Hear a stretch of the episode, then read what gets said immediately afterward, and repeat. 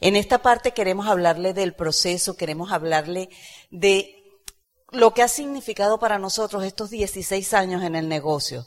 Y son 16 años llenos de bendiciones, 16 años tremendos, asociados a un equipo, asociados a una familia, pero lo más importante, asociados también a una corporación que llegó en un momento dado a Venezuela, que salió de aquí, de Estados Unidos, y llegó en un momento dado a Venezuela y dijo, si tú tienes un sueño, cuenta conmigo. Pero es saber que tenemos una empresa que nos respalda al 100%. Yo diría que no al 100%, una empresa que nos respalda al 1000%.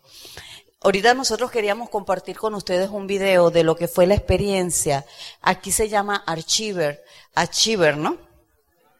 Y en Venezuela, en América Latina se llama Seminario de Liderazgo. En ese seminario de liderazgo está toda América Latina reunida en Punta Cana y resulta que para los venezolanos, para y Venezuela, llevar a los venezolanos fue realmente un proceso bien interesante. Un mes antes de que el, el vuelo, el viaje saliera, sancionaron la línea aérea con la que tenían contratados todos los vuelos charter. Y como en 15 días, una semana, Amway, con el compromiso ¿Sabes qué es rico? Cuando tú tienes al lado a alguien que cuando te hace una promesa te la cumple. ¿Verdad que eso es sabroso? Sea hombre o sea mujer, cuando tú hablas que tu palabra, como dicen, tu palabra vaya adelante. Bueno, eso es Amboy. Y en ese momento llega Amboy y mueven todas las piezas, pagan todo el dinero que fue necesario para tener a los venezolanos allí. Pero no contentos con eso, resulta de que solamente logran conseguir un vuelo que iba y venía, iba y venía para llevar a más de 200 empresarios. Y en ese ir y venir resulta que aproximadamente 176 empresarios se quedaron 36 horas en el aeropuerto, trancados. ¿Y sabes qué es lo interesante de todo ese proceso? Que cuando tú estás bajo presión, sale tu verdadero ser. Si tú tienes una naranja aquí, qué hermosa es la naranja, pero cuando la exprimes sale el jugo, ¿cierto? Eso quiere decir que en los momentos de presión sale lo que realmente tenemos dentro. Y en ese momento habían allí platinos, esmeraldas y diamantes, entre esos 176 que estábamos detenidos en el aeropuerto eh, de Maiquetía, en Venezuela. Y hubo presión, hubo cansancio, agotamiento. Había había momentos de desesperación, pero salió la actitud, salió la actitud y la, y como se dice, la idiosincrasia del venezolano, porque empezamos a trabajar todos en equipo, ¿para qué? Para que ese, esa estancia allí de esas 36 horas se hicieran más divertidas. Y cada cosa que iba pasando en Punta Cana la íbamos repitiendo en el aeropuerto. Eh, la carrera, hacíamos una maratón dentro del aeropuerto. Ya hasta la guardia se divertía con nosotros, porque cuando tú le buscas lo bueno a todos, se lo consigues. Entonces yo hoy, amigo, empresario, te invito a que les busques lo bueno a todo lo que te suceda, porque si tú le buscas lo bueno a todo lo que te sucede, vas a ver grandes cosas. ¿Qué es lo interesante? Que ahí empieza toda, toda, toda una historia. Y a veces vemos a Josefina así, arregladita. Vemos a Randy, ¿verdad que es hermoso mi esposo? Es hermoso, hermosísimo. Entonces, los vemos aquí hoy y no vemos cómo éramos antes, cómo arrancamos esto. Y ahí es donde empieza el meollo. Ahí es donde empieza el meollo. ¿Quién está acá por primera vez? Allá, allá. ¿Quién es más? Fíjense, felicitaciones. ¿Y sabes por qué te estamos dando ese aplauso? Porque has decidido entrar en el proceso, en un proceso positivo, en un proceso de cambio, en un proceso de asociación, en un medio de cultivo que te va a dar los resultados que tú quieras en la vida. Todas las cosas que han pasado atrás, que te molestan y que, no, y que de repente te han gustado, pero no las has podido construir bien y se han caído y hay cosas que no te han gustado, todas esas cosas ya pasaron, olvídate de ellas. Hoy tienes que empezar a construir todo nuevo. Hoy tienes que empezar a aprender cosas nuevas. Hoy tienes que empezar hábitos nuevos. empezar a renovarte. Tienes que, nosotros entendemos que en la calle hay dos tipos de personas, eh, eh, empezando por su saber, o tomándolos de su saber. Hay personas que andan en la calle sin saber que no saben. Y hay otros que andan en la calle, como nosotros, el equipo de ya de empresarios ambos, que andamos en la calle sabiendo que no sabemos. Y eso es importante porque ya te vuelves en una persona, como nosotros decimos, un empresario in, un empresario, una persona o un, ser humano que investiga, se informa, se instruye, inspira,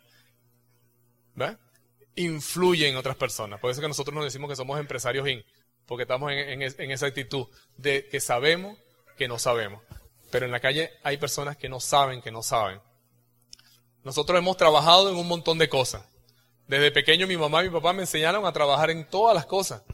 Así que nosotros sabemos ganarnos el dinero, como mi esposa. Éramos una familia este, que nos faltaban un montón de cosas, pero trabajábamos y éramos honrados. Papá y mamá nos enseñaron a no cogernos, a no cogernos las cosas. Pero ¿en qué buscamos siempre los seres humanos en trabajar? Bueno, basado en nuestros puntos de referencia. Siempre vas a hacer, a la edad de 16 años, ¿qué puedes hacer? A la edad de 10 años, ¿qué puedes hacer? A la edad de 15 años, ¿qué puedes hacer? A la edad de 20 años, ¿qué puedes hacer? Lo que están haciendo las personas que están a esa edad. Mi esposa se buscó un montón de trabajo y cada trabajo le quedaba chiquito, pero cuando se salía de un trabajo, ¿qué buscaba? Otro empleo. ¿Por qué buscaba otro empleo? Porque con quien se reunía eran empleados. Y yo también buscaba mejores, mejores formas de ganar dinero, pero todas eran tradicionales. No había una forma sincera de hacerse empresario porque no sabíamos trabajar de esa, de esa forma empresario. Por eso que yo hoy quiero que, yo, que, que tú te olvides de todas esas cosas negativas o, o, que fueron buenas que te pasaron atrás. Olvídalas todas y empieza a aprender cosas nuevas. Convértete en una persona in, que empiece a investigar, que empiece a informar e instruir a otras personas. Y como líder, pues inspires e influya sobre otras, sobre otras personas. Mi esposa no, mi esposa y yo hemos tenido una vida, si se quiere decir, este, al principio un poco tortuosa, pero fuimos enderezando el camino. Fuimos enderezando el camino, nos fuimos conociendo, fuimos aprendiendo, creciendo y cambiando. En una convención yo supe que el del problema era yo, que yo tenía muchos problemas y tenía que, resolverlo. Que tenía que resolver esas situaciones en mí. Así que este negocio también sirve para que tú resuelvas tus situaciones de pareja. Así que bueno, ya te hice ese paréntesis. Y quiero decirte ahora que llegó esa llamada desde los Estados Unidos. Josefina llama a nuestro equipo de apoyo, a Fernan y a, Rosy Fábrega, y les comenta que calificamos al nivel de plata. Y Fernán le dice a ella, no me lo dijo a mí, porque yo pues, nunca, nunca llamaba a Fernán. ¿Para qué? ¿Verdad? O sea, yo soy supervisor de mantenimiento de operaciones, me tienen que llamar. ¿Verdad? Este, entonces ella llama y Fernán le dice, te tienes que venir al Homecoming, Miami 2000. Yo decía, entonces Josefina cuelga el teléfono y me llama. Mira que Fernando nos dijo que tenemos que estar en Miami, en el Homecoming ese 2002, eh, perdón, 2000. Y yo le dije, bueno, chévere, espero que te vaya muy bien para allá. Este, no, que tenemos que ir los dos. Pero ven acá, no tenemos pasaporte, no tenemos visa. Tú y yo tenemos un montón de deuda, nuestras tarjetas están, bueno, y entonces no te preocupes, nosotros vamos para... Bueno, yo me casé con una soñadora y esa mujer habilitó nuestros pasaportes, teníamos pasaporte. Pensábamos viajar algún día en nuestra vida y no teníamos pasaporte, pero lo sacó. Y después vamos con lo de la visa. Vamos con lo de la visa. Y entonces, este, fíjate algo. Ella no tenía, ella no trabajaba para nadie. Yo, yo era nuevo en, en mi empleo, apenas tenía dos años. Este, teníamos las, las tarjetas bloqueadas por los bancos, porque las teníamos endeudadas estaban bloqueadas y, y, los abogados nos estaban llamando por teléfono para que fuésemos a hacer un convenio con los bancos. Yo le decía a ella que no fuese porque después nos podían meter preso, ¿verdad? Yo no sabía, era ignorante, así que ella nunca iba. Y este, y en esas condiciones me dice que va a sacar la, la, la, visa. Yo le digo, pero es que se la están negando a todo el mundo. Y ella no quería escuchar eso. Imagínate cuando tú tienes una, cuando tú tienes una determinación, cuando tú tienes un sueño, cuando tu equipo de apoyo te llama y tú decides ser obediente sin titubear, sin decir, no puedo, no falta esto, no tengo tiempo, no tengo dinero, no tengo pasaporte, no tengo visa, este, no pones ninguna de esas excusas, tomas la determinación y, la decisión y empiezas a trabajar. Y ella me dijo, me voy a sacar la visa. Se preguntó qué era lo que necesitaba, le, le dijeron que tenía que llevar las cuentas bancarias, pues nosotros la teníamos bloqueada, el bono de Amway no lo podíamos cobrar porque las cuentas estaban bloqueadas, así que no podíamos tener una referencia bancaria. Que nos lleváramos la, referencia de nuestra vivienda, nosotros no teníamos vivienda, que nos lleváramos los documentos del, del carro que teníamos, no teníamos carro tampoco.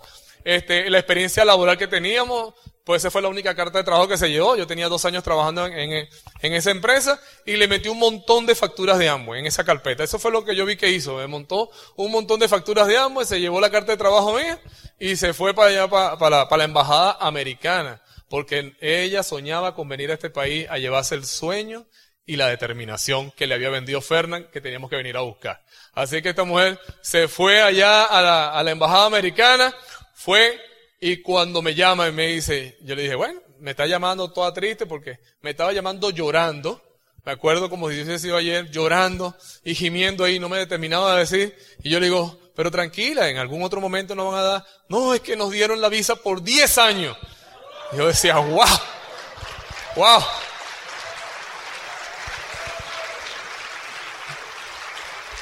De ahí en adelante, yo más nunca empecé a contradecirle. Yo decía, de verdad que esta es una mujer con determinación. Lo que ella se propone, nadie le dice que no. Ella- yo aprendí a decir que a mí nadie me dice que no, lo aprendí de ella, porque ella no consigue todavía una persona que le diga que no.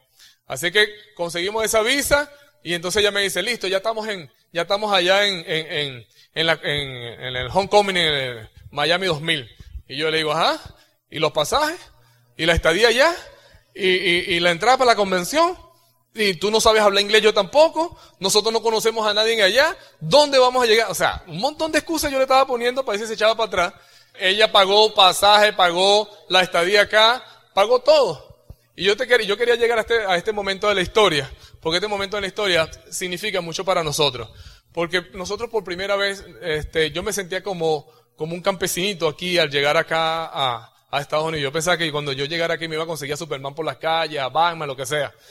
Así que yo me sentía muy campesinito y, teníamos muchos miedos, o sea, de llegar a un país donde ni siquiera podíamos hablar, porque yo, y si, hablamos y, nadie nos entiende, o sea, y- o teníamos muchos temores y estábamos aquí como nuevos plata, ¿verdad? Este, y entonces llegamos a esta convención después que compramos todo eso y yo le digo, mi esposa yo le digo a mi esposa, vamos para allá y vamos sin dinero. Tú sabes la situación de los venezolanos. Pero no era, una, no era la situación de los venezolanos, era una situación de Josefina y yo que no teníamos dinero. En aquel tiempo los venezolanos tenían un poquito de dinero y venían a los Estados Unidos a comprar de todo. Nosotros era la primera vez, así que veníamos sin dinero. Y nosotros vinimos a esa convención en el Blue. Ayer me llevaron los muchachos Luis y, y, y, y Araceli, gracias. Nos llevaron al Blue a recordarnos ese tiempo en el 2000 cuando estuvimos allá. Muchas gracias Araceli y Luis. Tremendo juego que nos gastamos, de verdad. Wow. Nos fuimos, metimos los pies en la... Nos fuimos a recordar, nos fuimos a recordar esa petición que nos hizo Tato en esa convención. Ese día, a las 11 de la noche, 12 de la noche, dijo, vayan todas las parejas, váyanse a la playa. Hoy hay luna llena, de verdad había luna llena. El mar se veía bonito, la arena fría, espectacular, todo estaba divino. Y háganse promesas, agárrense de la mano, véanse a los ojos y háganse promesas de que ustedes van a hacer este negocio y que se van a hacer diamantes. Bueno, eso no se lo pueden decir a mi esposa porque eso de inmediato se fue para la playa y así que ayer recordamos eso con un momento tan divino, un momento mágico que vivimos allá de gracias a Araceli y Luis. Y llegamos nosotros ese día a esa convención. Como quizás tú estás pegado allá atrás al final de esta convención, en la pared, pegaditos allá porque fuimos los últimos que compramos la entrada. Con 20 dólares en el bolsillo. 20 para pasar 5 días aquí en Estados Unidos. Y a veces tú dices que no tienes ni tiempo ni dinero para hacer este negocio. Pero teníamos, ella tenía el sueño y la determinación. Yo que, y ella tenía el sueño. Ella quería venir a buscar la determinación. Y yo la acompañé porque yo dije, mm, ya sé que se consigue un gringo por allá. Porque ella es muy bonita, ustedes la vieron, muy bonita, muy inteligente. Te acompaño, me voy con ella. Y nos vinimos, 20 dólares en el bolsillo. No sabíamos que íbamos a comer. Ella me dijo, nosotros no vamos a comer para allá. Nosotros vamos a buscar lo que Fernán nos prometió. ¿Y qué fue lo que te prometió Fernán? Que nos íbamos a traer el sueño y la determinación de hacer esto. Gracias Fernán por esa llamada. Así que con 20 dólares allá, sentado allá atrás, y frente al Fortan Blue, estacionada el pequeño yate de Tim Foley. Ese día pasaron tantas cosas mágicas en nuestra vida que nos ayudaron a irnos a Venezuela y llegamos como locos a contarle a todo el mundo y calificamos platino. Y nos montamos en ese yate de Team Falling. Te quitas los zapatos antes de entrar, tiene una alfombra blanca como este grueso así más o menos, y sientes tú que estás como, yo digo, todo es lo más cercano que hay al cielo. Caminar en este yate de Team Falling y, conseguir la habitación principal de, de ese yate, que era una cama redonda. Y empezaron a pasar cosas mágicas en nuestras vidas. Yo decía, wow, esto se consigue cuando tú eres diamante. Imagínate la inocencia. Pero me creí el cuento de que yo como diamante en Venezuela podía comprarme un yate de eso. Y me fui con esa ilusión. Y después Fernán corrió una promoción en su casa para todos los que eran nuevos plata. Y mi esposa y yo fuimos a la casa de Fernán y vimos la casa y todo esto se consigue cuando tú eres diamante, sí. Y comida para todo el mundo, wow. Yo creo, me acuerdo que, que, que Fernán y Rosy nos regalaron una, una, bandeja de lasaña, pues se enteraron que andamos sin dinero, nos regalaron una lasaña y nos la llevamos a comer. Nos fuimos, a nos fuimos al hotel y comimos lasaña todo de desayuno, almuerzo y cena. Gracias, Fernando, por esa lasaña. Y regresamos a Venezuela con 5 dólares en monedas, unas monedas bien bonitas de dólar. Y esos fueron los cinco recuerdos que llevamos. Le di una a mi mamá, una a mi papá, una a mi hermano. Las cinco monedas, eso fue todo lo que llevamos de recuerdo. Pero eso sí, llegamos a Venezuela con una determinación, que no íbamos a ser diamante. No importa el tiempo que nos tomase, nos íbamos a hacer diamante. Y esa fue la promesa que nos hicimos y esa fue la promesa que cumplimos. Yo te quiero dejar con esta, con esto para cerrar.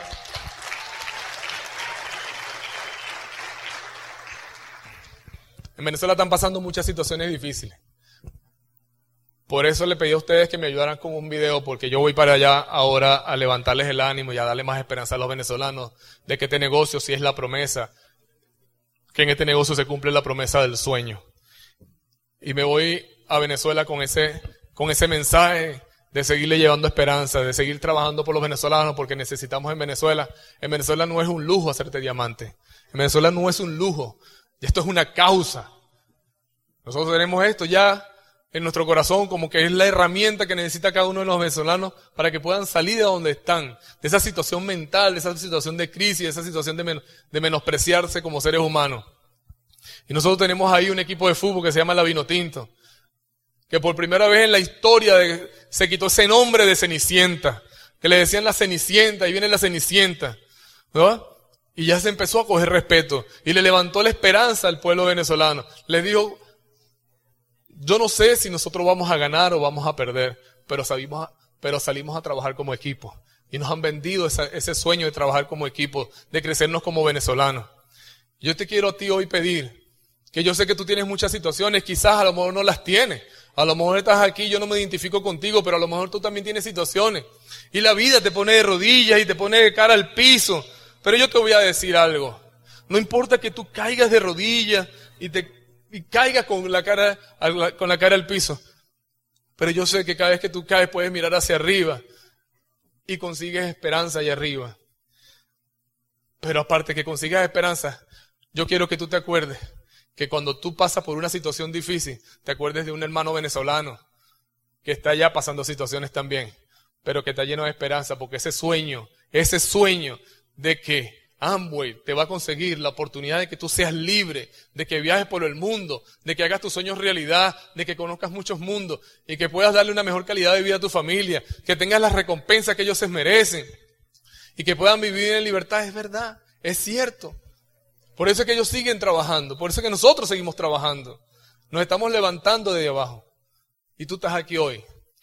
Y yo sé que tú todo lo tienes, que alrededor todo lo tienes. Pero quiero que lo empieces a valorar, porque nosotros por no valorarlo, lo perdimos. Pero gracias a que hace 16 años Amway entró en Venezuela, nosotros empezamos como empresarios Amway, empezamos a valorar las cosas que teníamos y empezamos a sembrar y empezamos a sembrar, y empezamos a sembrar, y empezamos a sembrar. Y estamos creciendo hoy en día, porque aprendimos a sembrar y aprendimos a valorar. Y ese se lo estamos transmitiendo nosotros a las diferentes personas que hay en Venezuela. Por eso es que cuando tú salgas y tengas dificultades de que alguien te dijo que no, de que alguien te dijo que esto, no, es verdad, o de que alguien se te raja, acuérdate de los venezolanos, que tenemos 24 productos, que muchas veces llegan y otros no llegan que tenemos que hacer magia para que podamos, para que podamos hacer este negocio, que tenemos que decirle de un montón de cosas a las personas que entran para que se queden en este negocio y vayan a una convención. Y en la convención puedan tomar una decisión. Nosotros hacemos 10 veces el negocio este todos los días, 10 veces, o sea, con las 10 veces más dificultades que tú lo puedes hacer. Pero lo vamos a hacer, no vamos a crecer, porque somos un pueblo que creemos. Y cuando tú crees, tú sabes que todo es posible, que todo es posible. El miércoles antes de venirnos para acá, el miércoles antes de venirnos para acá, este, me pasa una situación con mi hija. Estábamos trabajando en la presentación. A las 2 de la mañana voy a recoger a mi hija. Te cuento esto porque quiero dejarlo hasta acá. Voy a recoger a mi hija que está en el cuarto de nosotros para llevarla a su, a su cama en su cuarto. Y al levantarla me tropecé y me caí muy, de, forma muy difícil, pero pude de una manera, como pude, que la bebé no se lastimara. Pero eh, cuando tú caes con una persona en tus brazos, pues indudablemente todo tu cuerpo recibe el golpe. Así que pues a veces me ves cogiendo porque tengo un dolor en esta rodilla porque me pegué muy fuerte en la rodilla. Y, y durante un minuto, quizás dos, no podía hablar del dolor que tenía. Y la bebé se me separa de los brazos, mi esposa me la retira de los brazos y ella empieza a preguntarme, papá, papito, ¿te sientes bien, papito? papito, ¿qué te pasó, papito? Y y yo no le respondía porque tenía eh, un fuerte dolor en, la, en, la, en la rodilla, me dolía muchísimo, no le podía responder. Y, y ella con casi ya llorando, papito, ¿te sientes bien? Y ella como para darme valor, este, me dice, papito, gracias por, por no dejarme caer.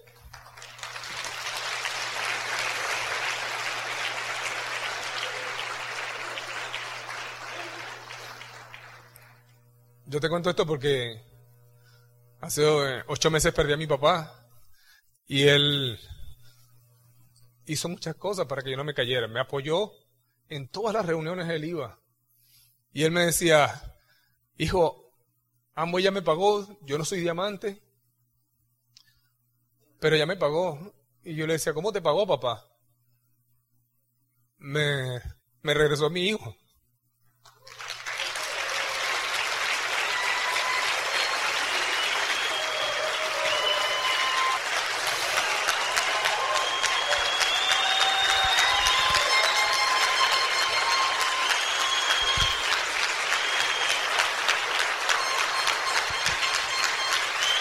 Entonces,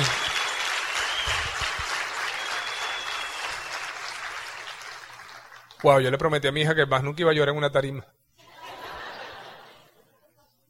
Y quiero decirte, tú que vives en este hermoso país donde ustedes más nadie que nadie saben que los sueños sí se hacen realidad.